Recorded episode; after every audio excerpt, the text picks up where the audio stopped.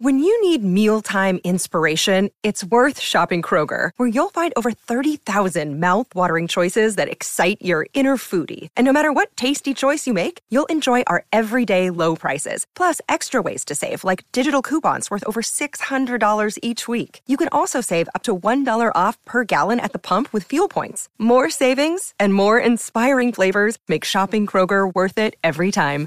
Kroger, fresh for everyone. Fuel restrictions apply.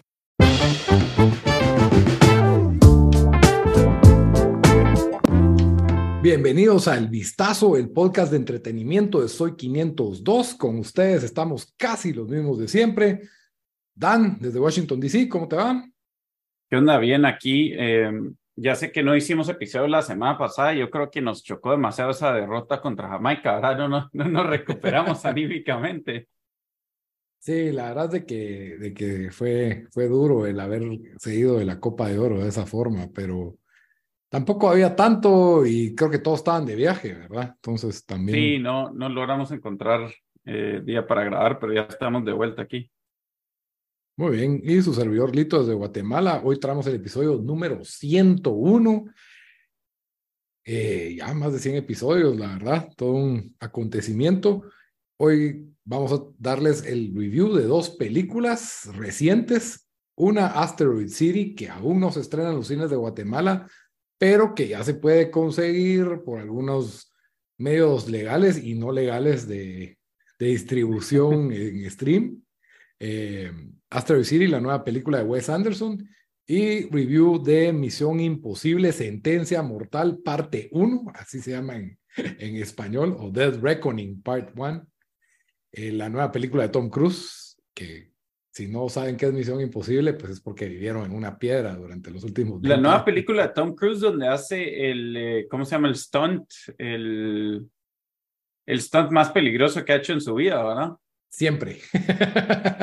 no sé si es el más peligroso, habría que compararlos, pero sí es uno de los, tal vez sí es el más peligroso en mi opinión. Pero... Ahí nos vamos a meter a hablar del, del, stunt porque yo he visto varios videos de eso y, y bueno, ese es el que sale en la película, pero... Sí, por supuesto. Fue tan peligroso que lo grabaron, fue la primera escena que grabaron por si se moría, no, no iban a tener el resto de la, no había por qué grabar el resto de la película. Yo lo hubiera dejado para el final entonces. Higher stakes, decís. Enviar y en el. Ya solo lo hacen CGI y bueno, ahí por lo menos recuperan de los 300 millones que costó la película unos 250. Pero bueno, siempre antes de comenzar les recuerdo que todas las opiniones y comentarios que hagamos durante este episodio son ajenas a Soy 502. Eh, Soy 502 no avala ni respalda ninguna de las opiniones emitidas en este episodio. Por eso es de que hoy vamos a hablar también del golpe de Estado que se está dando en el sobre Consuelo Porras y Curruchiche en contra del movimiento Semilla. Bueno, eso se lo dejamos al otro podcast, pero en fin, eh, no vamos a hablar de películas. Aquí usted está saturado en Twitter de ver tanto de política en Guatemala, las noticias. Por un podcast donde no hablan de política, una hora no va a pasar nada. Les juro que la democracia ahí va a estar, espero yo. Va a estar igual en una hora que estaba cuando comenzamos este podcast. Exactamente, una hora que, que, ay Dios, se me desconfiguró el audio, pero en una hora que escuche usted esto no se va a perder de nada, ahí van a estar los TikToks y los resultados electorales ya oficializados, que se distraiga un poco por si está pensando ir al cine a ver Misión Imposible, o si ya la vio y quiere escuchar otra opinión, pues aquí estamos a las órdenes. O la nueva película de Wes Anderson, a lo mejor usted es el único de sus amigos que la vio y no tiene con quién platicarla o pensarla, pues aquí estamos para eso. Ya saben que pueden comentarlos todo lo que piensan de lo que decimos, del episodio, y también cuéntenos si les gustaron estas películas o ya las vieron. Estamos en redes sociales, estamos en Instagram, en Facebook, en Twitter, en todos los lugares nos encuentran como el Vistazo Pod. También eh, estamos en, perdón, y, también puede escuchar este podcast en todas las principales plataformas de audio. En todos lados nos encuentra como el vistazo. Ahí estamos en iTunes, en Spotify, Deezer, donde a usted se les, se les ocurra escuchar su podcast. Y también, si no le basta con escucharnos y también quiere vernos, estamos en YouTube, en el canal de Soy 502. Ahí hay un playlist de podcast y ahí están enteritos los 101 episodios para que pues, pueda vernos la cara y nos pueda escuchar hablar y ahí también nos puede comentar perfectamente qué opinaron de estas películas y qué piensan de lo que nosotros decimos de estas películas.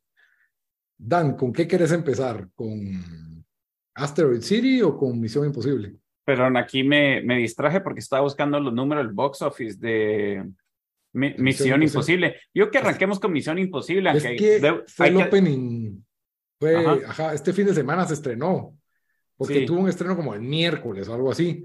Y yo creo que los números no se oficializan hasta mañana o hoy en la noche. Entonces, no sé Ya, pero yo digo que arranquemos con Misión Imposible, aunque yo eh, no, no la he logrado ver. Eh, pero la verdad no me muero por verla tampoco. Creo que solo he visto una película o dos, tal vez de Mission Impossible.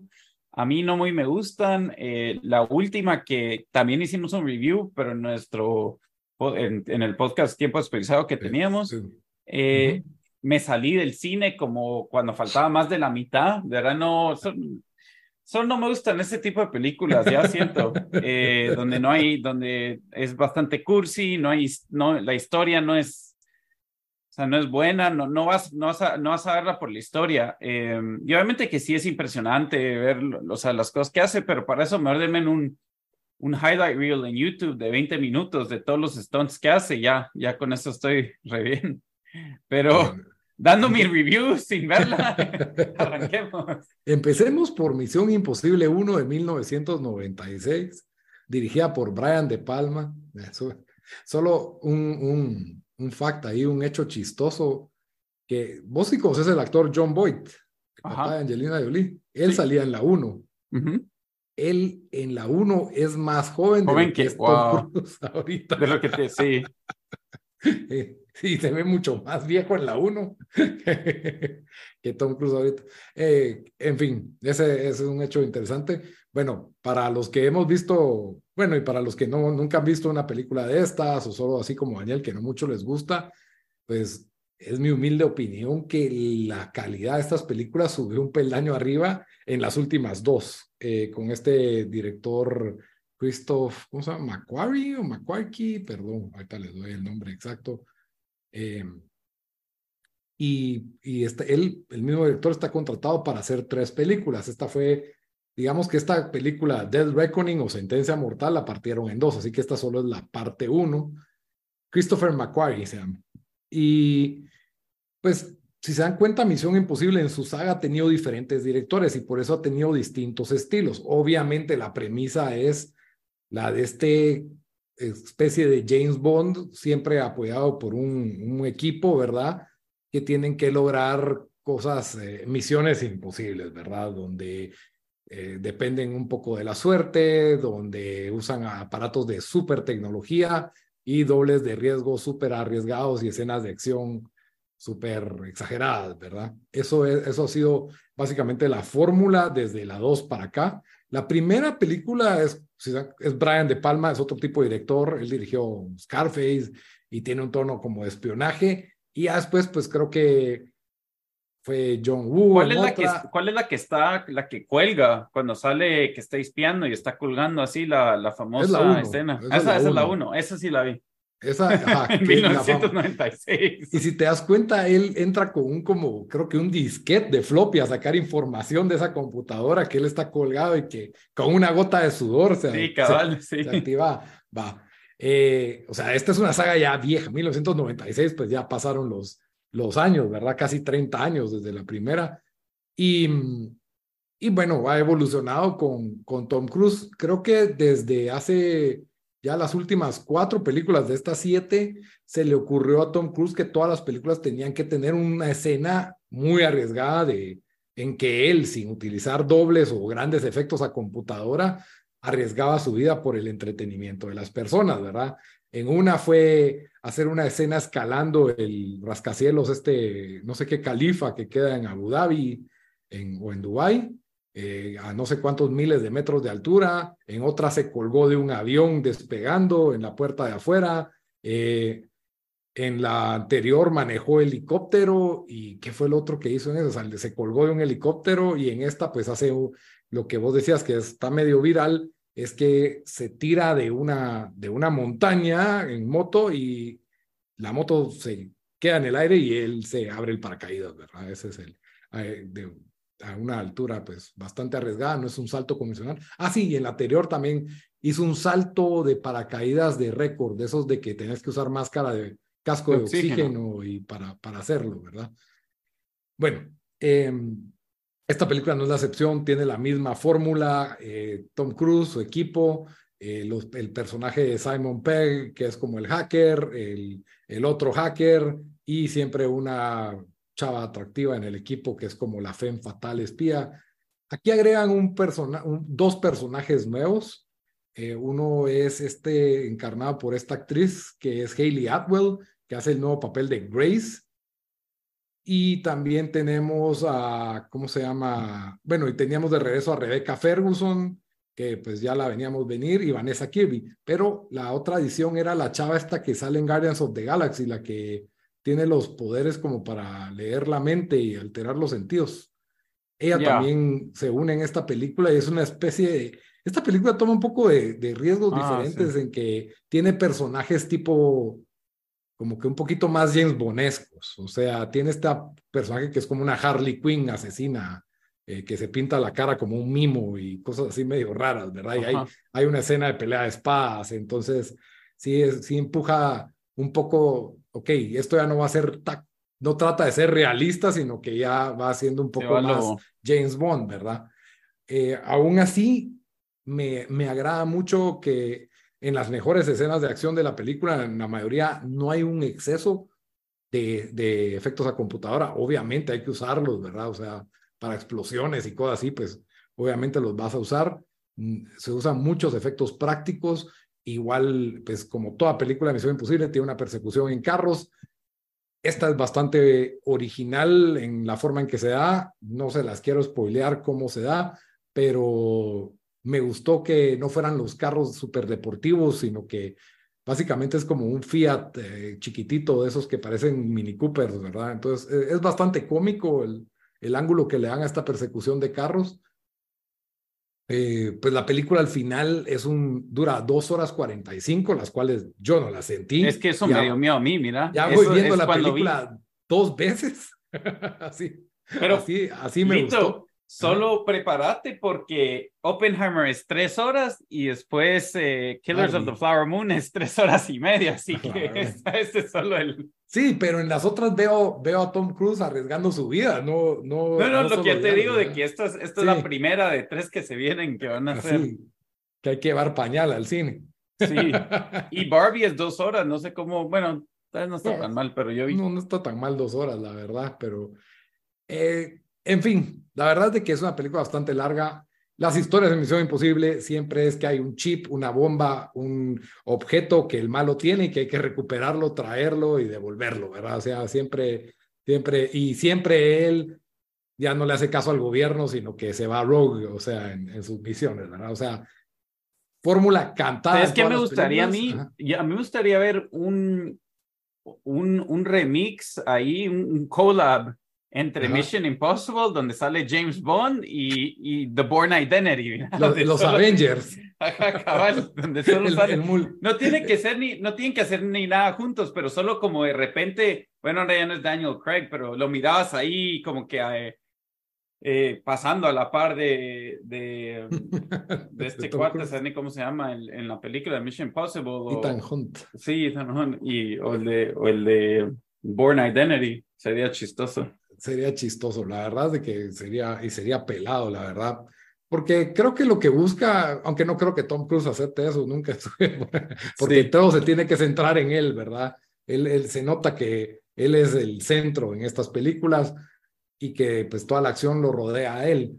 Eh, como les digo, eh, para mí tiene una calidad muy superior y, la, y lo comparo con películas recientes de acción. Por ejemplo, Fast X, y, o Indiana Jones. Y, dato curioso, la persecución de carros, hay una persecución enorme de carros en Rápido y Furioso 10 en Roma, y también aquí hay una persecución de carros en la, casi que en las mismas calles de Roma.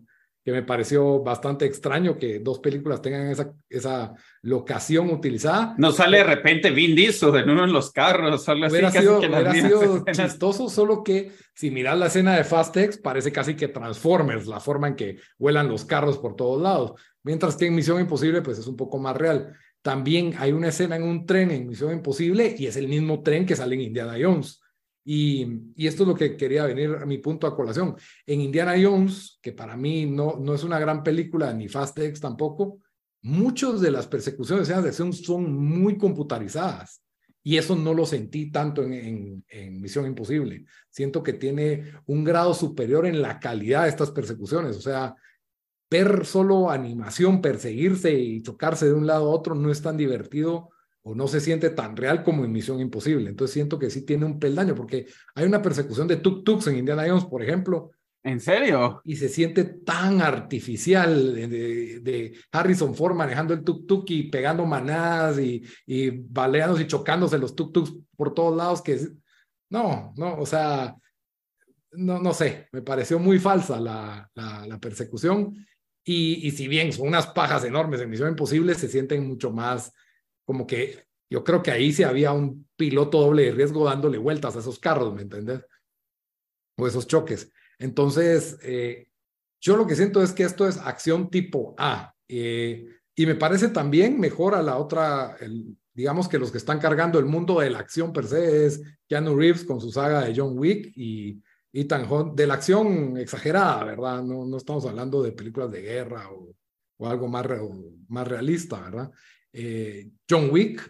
Y sí me parece que Misión Imposible tiene otra calidad muy superior a la de John Wick, donde ahí sí, si creen que Misión Imposible no tiene historia, John Wick tiene menos historia todavía. O sea, John Wick sí es, ahí sí solo se aprecia. Ahora, ¿quién es más carismático? ¿Keanu Reeves o Tom Cruise? Dame al de mente de Tom Cruise. Es, Keanu Reeves es más relacionable Tom Cruise es más admirable. Creo que los, los dobles de riesgo que está haciendo Tom Cruise tienen otro nivel que no.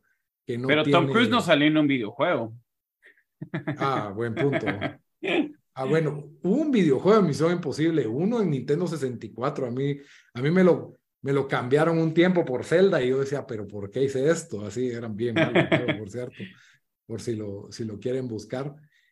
Para mí, mi película tal vez favorita de lo que va del año. Yo le doy. No, hombre, ¿en serio? es que me la gocé de. Es lo que. Es que no has visto es, Blackberry. Es lo que pagué por ver. Es que no has visto Blackberry.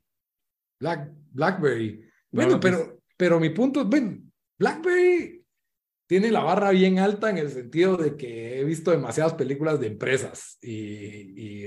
no, pero esa te falta verla, pero sí, estoy sorprendido, aunque la verdad recibió muy buenos reviews eh, esta película de Mission Impossible, pero digamos, va para alguien, alguien como yo, que no, no le gusta como vos, creo que vos hiciste una buena forma de clasificarlo, como estas películas de acción de este estilo que es así todo como que exagerado, eh, la actuación tal no las mejores. Yo que he visto un par de Mission Impossible, que me salí el cine en la última Mission Impossible, me, me, la recomendás porque sabes que estuve, estuve así de cerca de comprarla y de verla en 4DX, pero es que aquí 4DX vale 25 dólares, solo, solo la pues. entrada. Bueno, aquí vale la mitad, o sea, no es tan. Sí, yo sé, pero no sé. Mira, te, voy a decir por qué tal vez sí está así y la otra no. Va, pero tiene, una ¿tiene que ser 4DX o, o normal. Yo ya la vi en las dos y me gustó en las dos. ya la viste dos veces. Ya la vi dos veces, por eso te dije, ya fui al cine dos veces, una dos por uno y otra en normal. Va, entonces Pero, o sea, fui 4DX y dos. Y esta tiene una escena que están alegando ya los de Uncharted que se la robaron a Uncharted. Entonces, tal vez te gustó tanto Uncharted que vas a decir, wow, así es como se vería una buena película. aquí voy a abrir, voy a ir Twitter a ver cuál estás hablando. es una escena de un tren. Ok. E, entonces, tal vez para, para decir, hey, eh, estos serían, porque la película de Uncharted no, para mí no, no. fue, no fue muy buena, pero yo no soy fan del juego, entonces. Pues, pero es que la película no. Ajá. Entonces, eh, yo creo que. Ya, viste, más o menos. Ya lo vi, sí, eso es del segundo juego de, de Uncharted. Ajá. Entonces, pero está muy bien hecha esa escena. Sí. Y mm, bueno, como les decía, para mí esto es un 9. porque a mí me gusta este género, me gusta la acción, me gusta la acción bien hecha. Si la comparamos con blockbusters como Indiana Jones, Rápido y Furioso, Transformers. No, hombre, pues que ahí la estás matando. Si estás Pero comparando estoy hablando Transformers. De, los summer blockbusters de las películas. O sea, decime una buena película de acción para vos. Em, Matrix 1, ¿cuenta o no? Sí, esa es una película sci-fi de acción, está bien. Eh, algunos de los James Bond sí me han gustado. Gold, ¿no? Casino Royale. GoldenEye. Casino Royale es buena. Pero igual no muy me gusta tanto, pero estoy pensando otras. Wow, entonces una que me gustó. Eh, la que sale Better Call Saul de Nobody o Mr. Nobody. Nobody. Nobody. esa, es, esa es una película de acción, es buena y es simple y es chistosa. Estas obviamente no pueden ser. Y dura una hora y media o algo así. dura una hora y media. Esa, esa compite, pero es mucho más eh, realista, ¿verdad?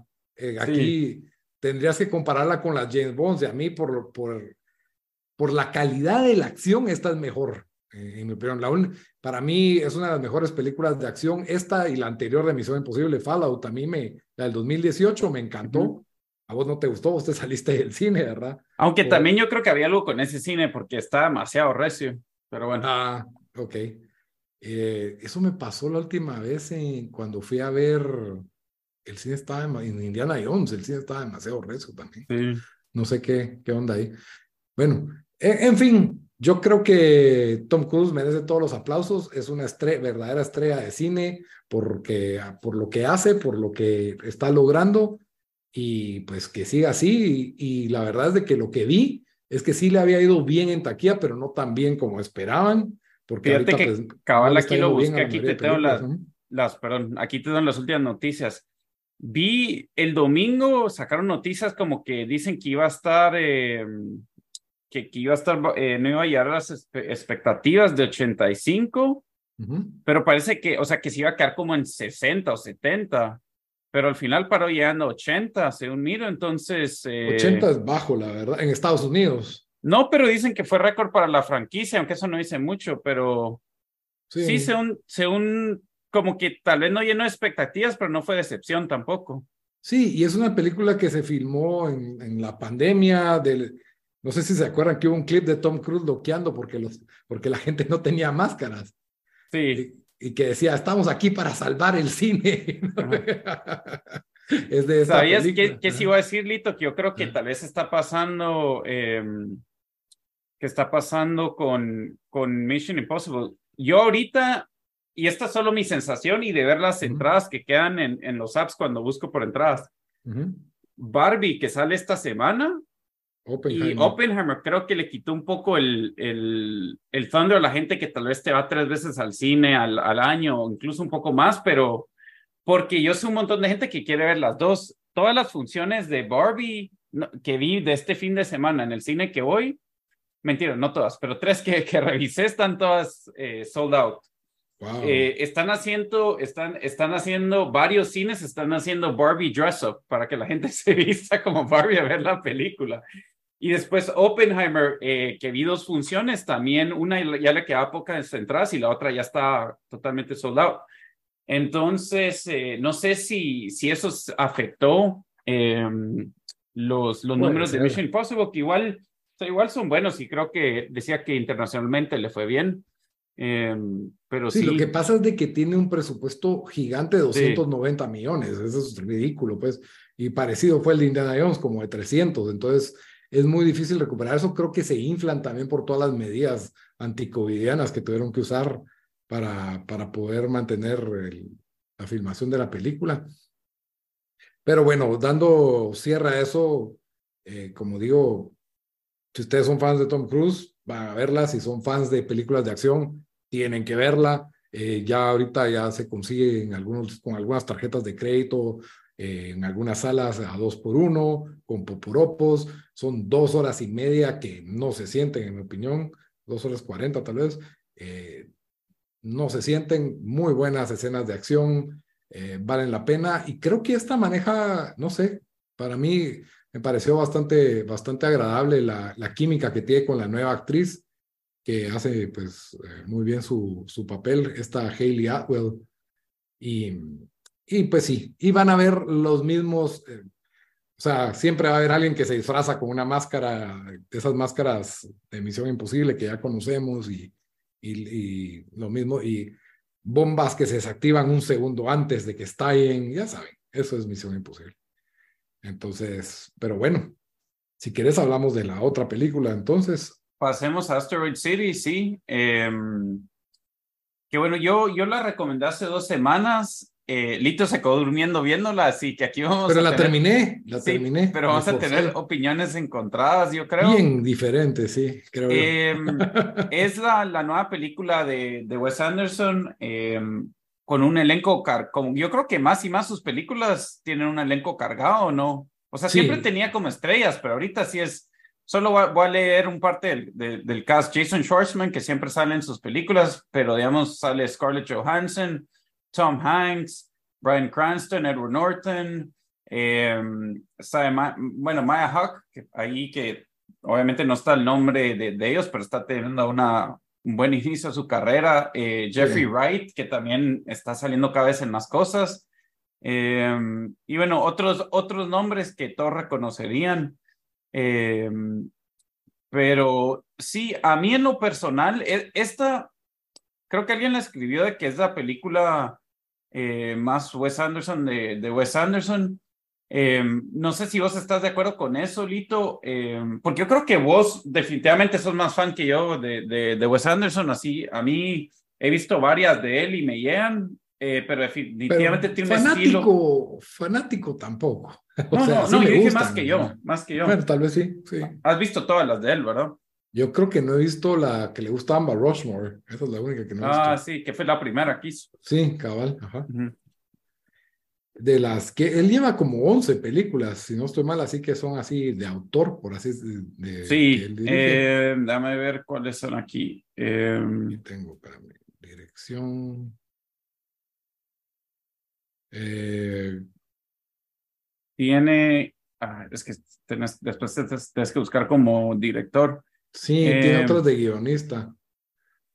Pero de, digamos que de Royal Tenenbaums, Life Aquatic, em, el eh, Darjeeling, Fantástico Señor Zorro, Moonrise Kingdom, eh, estas son cortometrajes, Grand Budapest Hotel, La Isla de Perros y French Dispatch. O sea, esas son las que miro, no sé, no sé si son, no sé si son, ¿cómo se llama? Largometrajes, pero sí, una, dos, tres, cuatro, cinco, eh, seis, siete, ocho, nueve. Nueve cuento yo ahí. No sé cuáles otras hay, pero bueno. De esas nueve películas, sí, las he visto todas. Eh, no, perdón, he visto ocho de nueve. Eh, y, y sí, esta yo siento que es la película que tal vez está como más a su estilo, pero yo siento que tiene como que muchas similitudes con French Dispatch en el exceso de, de actores y que no hay un actor principal, sino que, bueno, en French Dispatch tenía ese formato de antología, de muchas historias separadas, ¿verdad? Entonces ibas a tener varios actores principales. En esta es solo una historia con, digamos que, varios subplots, arcos, por así decirlo, ¿verdad?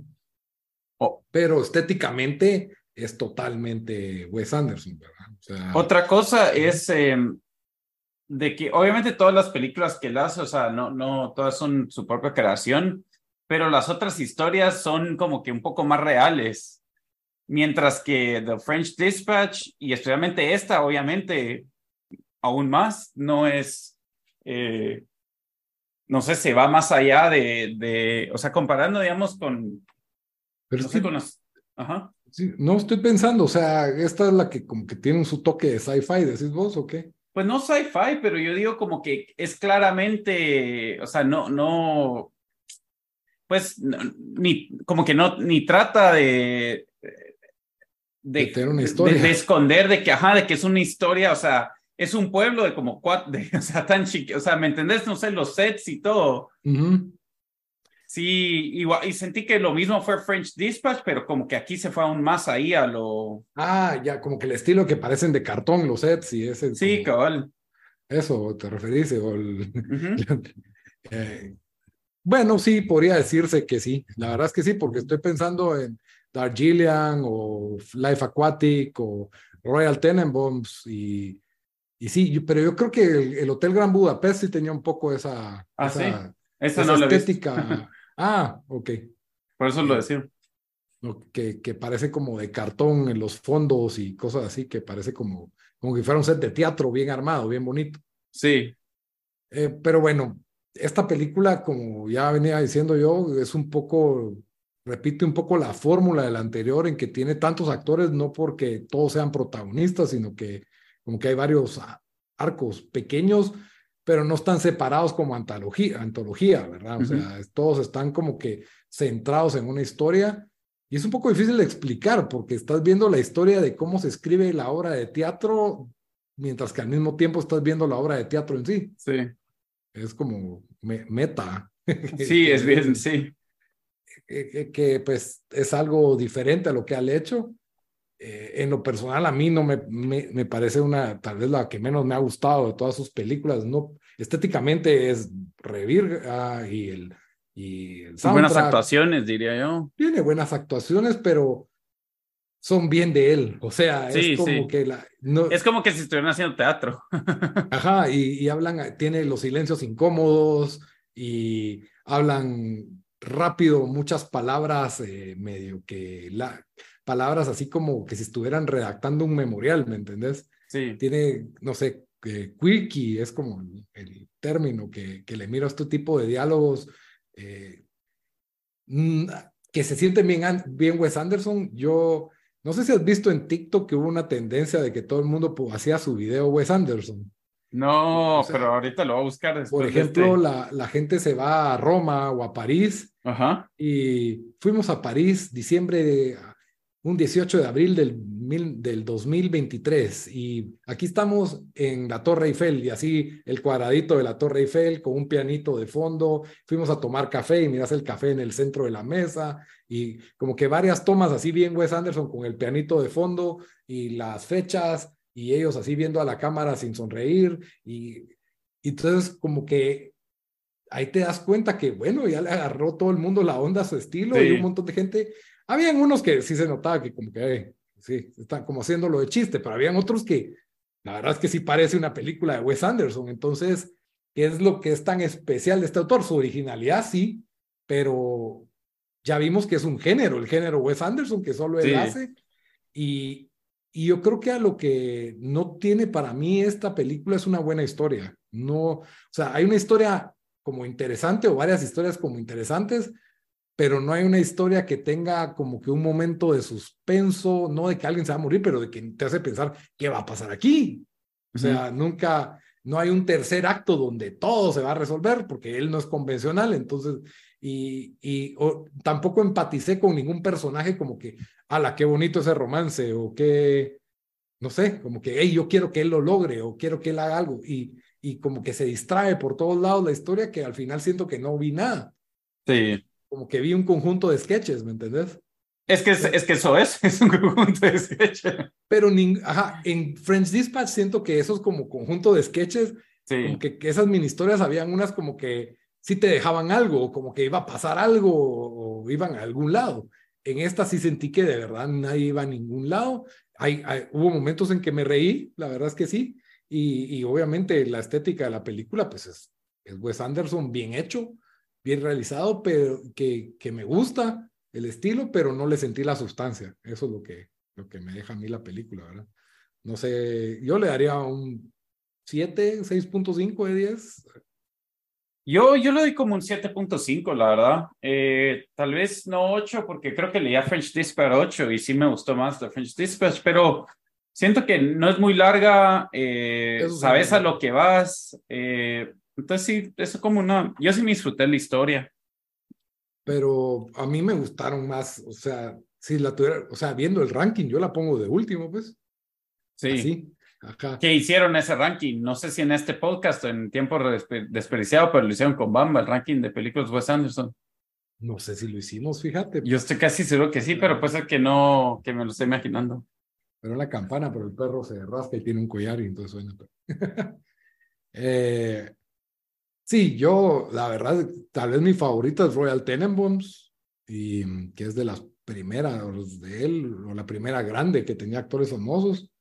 Y también me encantó el Gran Budapest Hotel, la verdad, me parece muy buena, pero sí siento que son como historias más enfocadas, que si pueden tener un par de arcos por ahí adicionales, le suman, pero tienen un arco central, tienen una historia, va hacia algún lado. En esta sí sentí que parecido a French Dispatch. Me gustan estas mini historias, pero no me gusta que sean mini historias porque ahí no son ni tan memorables y siento que Asteroid City, aparte de su estética, no me deja nada. Ah, no, Moonrise Kingdom creo que es de las que más me ha gustado. Ah, sí, esa, esa también me falta.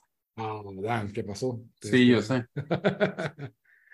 y, y bueno, entonces sí, ahí esa es la calificación, pero obviamente si usted es un fanático de Wes Anderson o quiere hacerse eh, quiere un cine un poco más original al, al, que hay, ¿verdad? Porque no todo es ver Avengers en esta vida, no todo es ver eh, grandes películas de acción que ahora duran tres horas.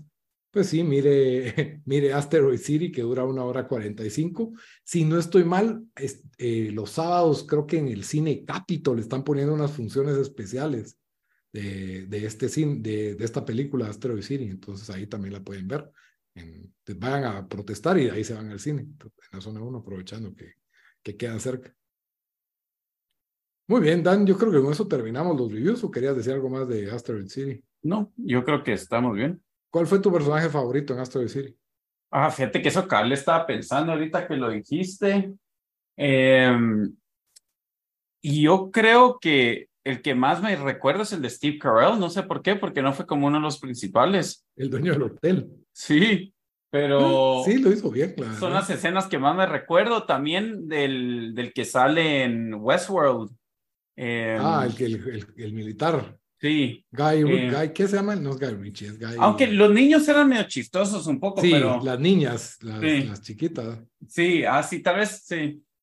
Sí, ellas para mí tal vez sí fueron lo más chistoso. Había un chavito que Dare Me to Do So, que sí. a hacer no sé qué y se tiraba. Ese, ese también me dio risa. Tom Hanks también estuvo bien. Creo que fue la historia de Jason Schwartzman, que es la principal, la de Edward Norton y la escala de Johansson, que son las menos interesantes y son las que más dominan sí. la historia. La, estoy, uh -huh.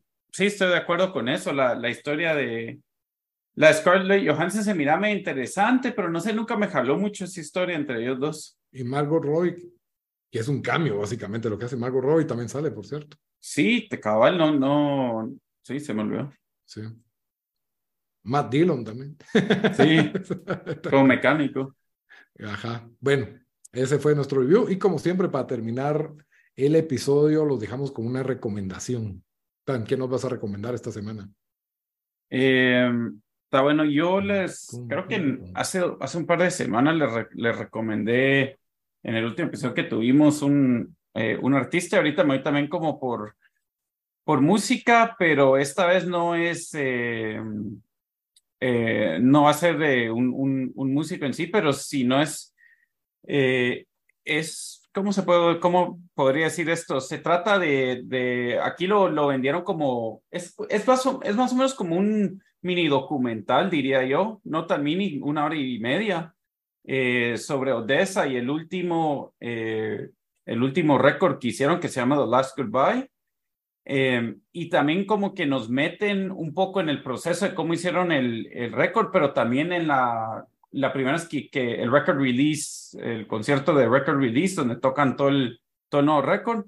Pero lo que a mí me impresionó es eh, que nos meten atrás de, de, o sea, todo, todo lo que llevó planear el, el show y la verdad que yo salí bastante impresionados, eh, bastante impresionado. Ellos ya, ya me, me llegan como artistas, la verdad. Eh, los he visto en vivo, en vivo varias veces. Eh, y sí, como que les agarré más respeto después de eso, porque es increíble el detalle que ellos están metidos en, en, en la creación de estos shows. O sea, tanto que hasta ellos están cuando están probando los, digamos, los cohetes, ¿verdad? Y dicen, no, no, no, mejor que salgan hacia la derecha, en cambio a la izquierda y cosas así. Eh, te, te, puedes dar cuenta que ellos sí te, le quieren dar una, una, eh, una experiencia a toda la gente que está ahí. También me llevó el hecho de que, esto yo no lo sabía, o sea, tal vez fanáticos de ellos sí lo sabían, pero eh, bastante la gente que trabaja con ellos ha sido sus amigos que cuando ellos empezaron en la universidad a tocar, de que sí, crecieron con ellos y de repente ahora son los, los que producen sus shows y todo eso, y es gente que no, que no estudió eso. Eh, dijeron que han tenido presiones, me imagino, que, que de sus, eh, de la industria o de gente que, que tal vez ha tratado de, de manejar o de su record label eh, para que cambiaran a esta gente, pero ellos solo querían a, pues, a sus amigos. Entonces, y sí se transmite eso en el video porque te das cuenta que estos llevan 15 años conociéndose y y cuando, no sé, o sea, otro tipo de relación, entonces eso también me, me llegó, entonces, eh, por ahorita había visto que iba a estar en, en Disney Plus, pero no, después estoy leyendo que, que todavía no lo han sacado en Disney Plus, puede ser posible porque supone que iba a ser solo una noche, que iba a salir en los cines y después dijeron, no, lo vamos a hacer una segunda noche, entonces tal vez sale después de eso, pero se llama Odessa The Last Goodbye eh, Cinematic Experience. Entonces, eh, para los que son fans, definitivamente lo deberían de ver. También un, un pequeño paréntesis ahí, pero un mini trivia question, pero em, el, el, director guatemalteco, Diego Contreras, que sale, que ha salido varias veces en nuestro podcast, hizo el primer video para Odessa. Ah, eh, pues. Sí, y lo hizo, em, aquí, o sea, lo hizo y fue, fue con footage de, de Guatemala, eh, Lito, creo que vos también estabas ahí cuando fuimos a, comer, a comprar cohetes y toda esa quemadera en una, en un, en un, fue Navidad o año, o año Nuevo, pero eh, búsquenlo ahí, se, se llama. que, que Odessa no era famoso cuando salió eso. No, fue el, fue el primer video que, que les hizo, se llama I Play You Listen. Entonces, si lo van a ver y todos los que son de Guate, los que han ido a Guatemala, ahí van a conocer, ahí van a reconocer unas imágenes. Ah, ok, buenísimo. Vamos a buscar el video oficial. Sí, se llama I Play You Listen. Ah, va. I Play You Listen Official Video, así lo tengo que buscar. y, y cabal estaba viendo que en las películas que fueron estrenadas con, ¿cómo se llama? Limited Release, ¿verdad? Que no salen en todos los cines.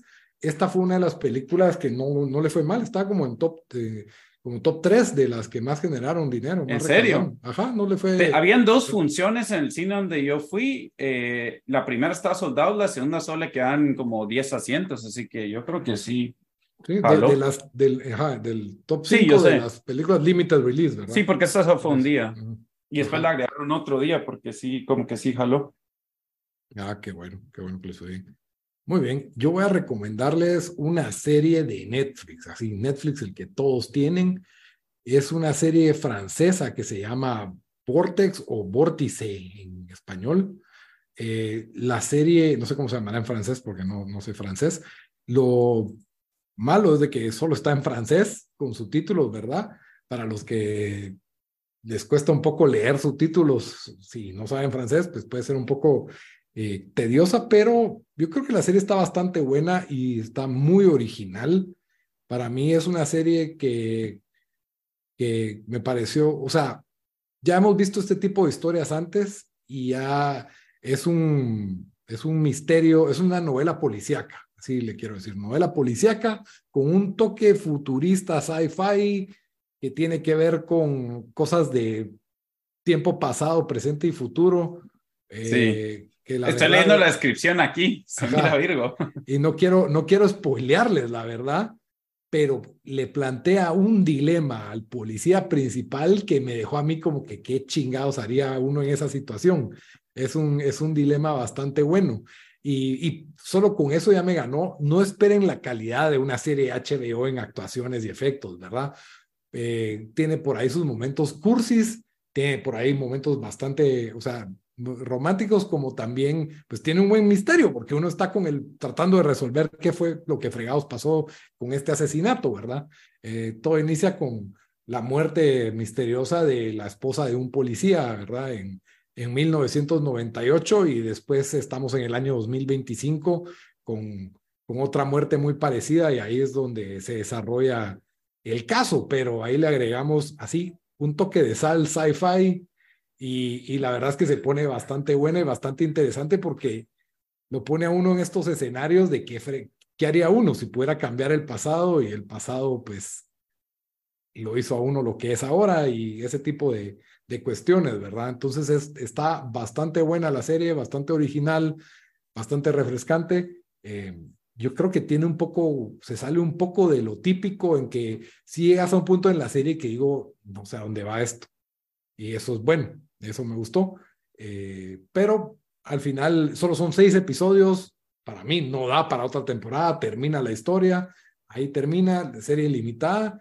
Y pues yo sé que por el idioma tal vez mucha gente no la va a ver porque le da hueva leer, pero si ustedes pueden sobrepasar eso, se la recomiendo muchísimo, vale la pena, está en Netflix al alcance de todo el mundo.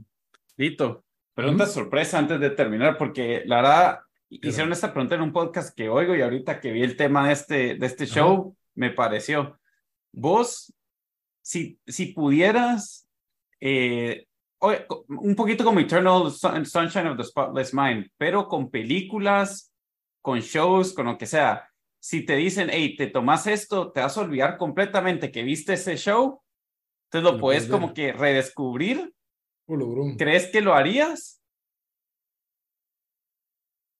Creo que tal vez con una película moderna como Misión Imposible o un show como Game of Thrones o algo así, tal vez sí, porque todavía impresionan, pero yo más quisiera como que algo que me haga sentir lo que sentí cuando vi eso la primera vez, porque por ejemplo, mm. la primera vez que vi Star Wars, si yo me borro Star Wars y me la pones ahorita, no me va a impresionar así como tanto, ¿verdad? Porque no es lo mismo cuando sos niño y, y cuando los efectos eran así, ¿verdad? Entonces, eh, como que ya las contextualizas cuando es una película vieja, pero no, no se va a sentir lo mismo que la gente que vio eso la primera vez o, en, Indiana Jones o algo así. Entonces, sí, yo creo que fácil. Hay, hay películas que yo quisiera volver a ver y, y no tengo tiempo y quisiera volver a sentir eso que sentí la primera vez que la vi, pero, pero sería difícil porque no podrías borrar las otras películas que ya viste, que por ejemplo Jurassic Park, la uno, la primera vez que la vi, nunca se me olvida ese día que la vi, pero yo creo que si la miro ahorita, tal vez ya no sentiría lo mismo porque ya vi la Jurassic World, entonces, como ¿me entendés? Sí, no, yo creo que te eliminarías la serie de Jurassic, nunca has visto nada de Jurassic, pero sí, para mí, y se pusieron a hablar de lo mismo en el podcast, de que si uno regresa, o sea, no, sos otra, son otros tiempos, otra tecnología, sos otra persona, no te, no te impresionar lo mismo. Sí, pues. ¿Sabes a qué me recuerda un poco esta serie? Que es un medio deep cut, pero vos sí la vas a agarrar. ¿Te acuerdas de una película con Jim Caviezel y Dennis Quaid que se llama Frequency? Ajá. Es, es parecida. Tiene ese como... ¿Ve pues? Si te acordás de la trama de esa película, por ahí, más o menos por ahí va. Entonces, eh, y si no, miren Frequency, también buena película. Sí. bueno, bueno, ahí ya nos pasamos después de la recomendación, ahí a ver si llegaron a este, a este momento extra. Pero bueno, ahí nos cuentan qué pensaron de las recomendaciones de la semana también. Hasta la próxima, Dan. Hablamos. Adiós. Órale.